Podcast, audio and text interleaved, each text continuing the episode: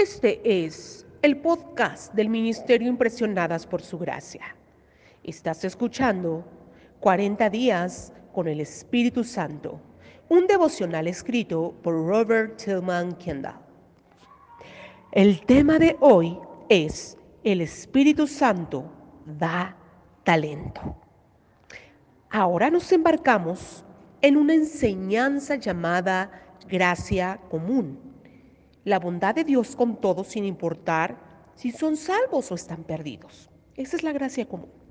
Dios hace que el sol brille y que la lluvia caiga sobre justos e injustos. Mateo capítulo 5 versículos 45. Es la gracia especial de Dios en la naturaleza, la cual la llamamos común, no porque sea ordinaria, sino porque se le da de manera común a todas las personas, salvos, perdidos, jóvenes, viejos, estadounidenses, británicos, indios, mexicanos, chinos, ricos, latinos, pobres, morenos, asiáticos, negros, blancos, etc.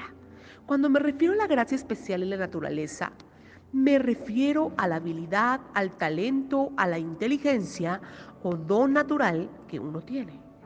El Espíritu de Dios es la explicación, aunque es nuestra habilidad o talento natural en acción, no obstante, es el Espíritu de Dios quien es responsable por nuestro CI, que es el coeficiente intelectual.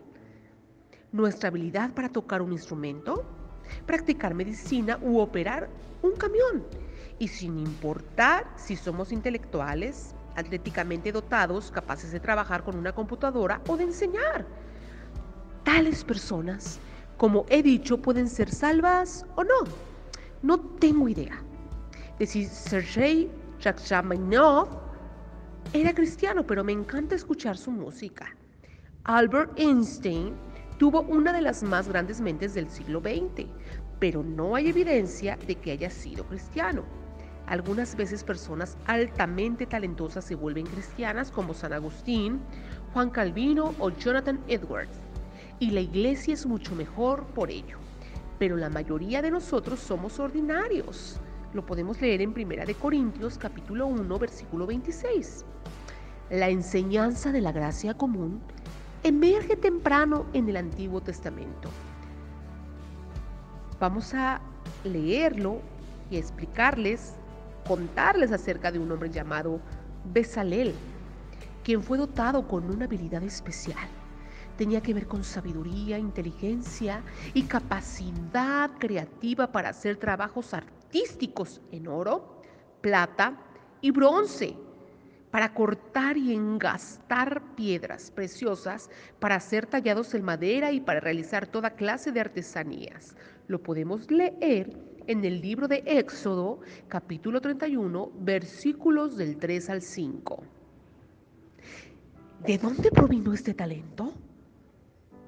El Señor habló con Moisés y le dijo, Tome en cuenta que he escogido a Besalel, hijo de Uri y nieto de Hur, de la tribu de Judá, y lo he llenado del Espíritu de Dios de sabiduría, inteligencia y capacidad creativa.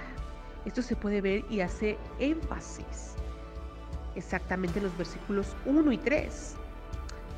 ¿Alguna vez ha escuchado de Jubal? ¿Jubal quién fue? ¿Quién fue del antepasado de los que tocan el arpa y la flauta? Él fue un músico. Lo podemos leer en Génesis capítulo 4, versículo 21. ¿Qué sabe usted de Tubal Caín?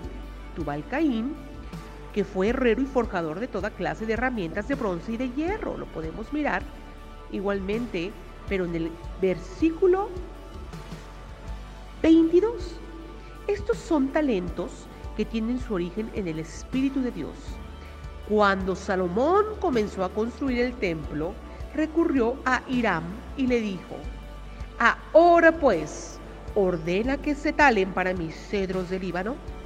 Tú sabes que no hay entre nosotros quien sepa talar madera tan bien como los sidonios. Lo podemos leer en el libro de Primera de Reyes, capítulo 5, versículo 6. Los obreros de Salomón e Hiram juntos con los que habían llegado de Gebal, tallaron la madera y labraron la piedra para la construcción del templo. Eso lo podemos mirar en el versículo 18 de Primera de Reyes 5. En otras palabras, con el fin de construir el templo, Salomón recurrió a alguien fuera de Israel para que realizara un poco del trabajo.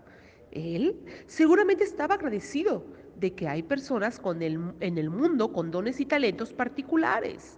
La explicación es concluyente y acertada que proviene todo ello, esos talentos, a través del Espíritu Santo de Dios. La gracia común es lo que evita que el mundo se ponga de cabeza. Gracias a Dios por los semáforos, los hospitales, los bomberos, los policías, los doctores y las enfermeras. Usted tiene un talento que Dios le dio. No es necesariamente porque usted sea cristiano. Usted vio ese talento de sus padres y las influencias de su ambiente, sus relaciones con sus compañeros y su educación. Gracias a Dios por estos. ¿Quién te distingue de los demás? ¿Qué tienes que no has recibido? Y si lo recibiste, hubieran dado, lo podemos leer también en Primera de Corintios, capítulo 4, versículo 7. Le ha agradecido a Dios por su bondad con usted en el nivel natural. ¿Sabía que un grupo de psicólogos probó que las personas agradecidas viven más tiempo? pero por la gracia de Dios soy lo que soy. Primera de Corintios, capítulo 15, versículo 10. Me gusta enfatizar en esto. ¿Sabía que un grupo de psicólogos probó que las personas agradecidas viven más tiempo? Usted tiene al bendito Espíritu de Dios para agradecerle todo lo bueno en su vida. Algunas veces los dones espirituales se traslapan con lo que se podrían llamar dones de motivación. A la gente talentosa en la iglesia les son dadas posiciones y responsabilidades, no necesariamente porque son más espirituales, sino simplemente porque son más capaces. Tal habilidad a menudo se deriva de la gracia común, ya sea para prestar un servicio, enseñar, animar o dirigir. Libro de Romanos, capítulo 12, 7 y 8. Dios usa la capacidad natural de uno en la iglesia para hacer avanzar su reino.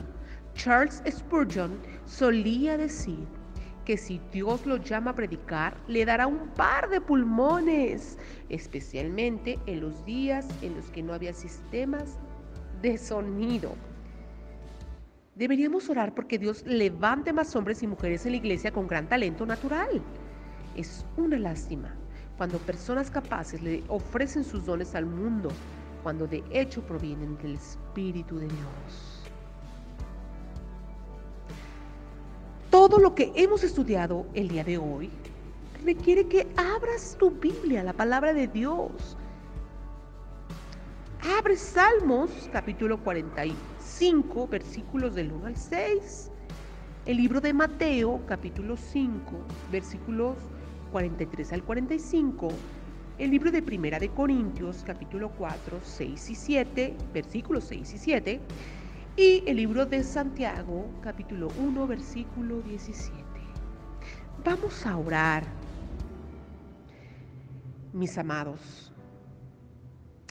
Oremos con todo el corazón y disposición. Bondadoso Espíritu Santo, Enséñame lo grande que es Dios.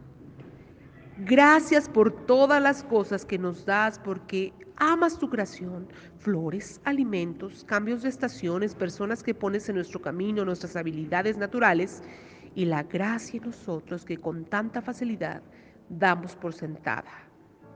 En el nombre precioso de Cristo Jesús. Amén. Queremos juntos experimentar hambre por el Espíritu Santo y cada día ser aún más llenos de Él, como Jesús prometió. Nuestra oración es que el Dios de la esperanza los llene de toda alegría y paz a ustedes que creen en Él, para que rebosen de esperanza por el poder del Espíritu Santo. Bendiciones.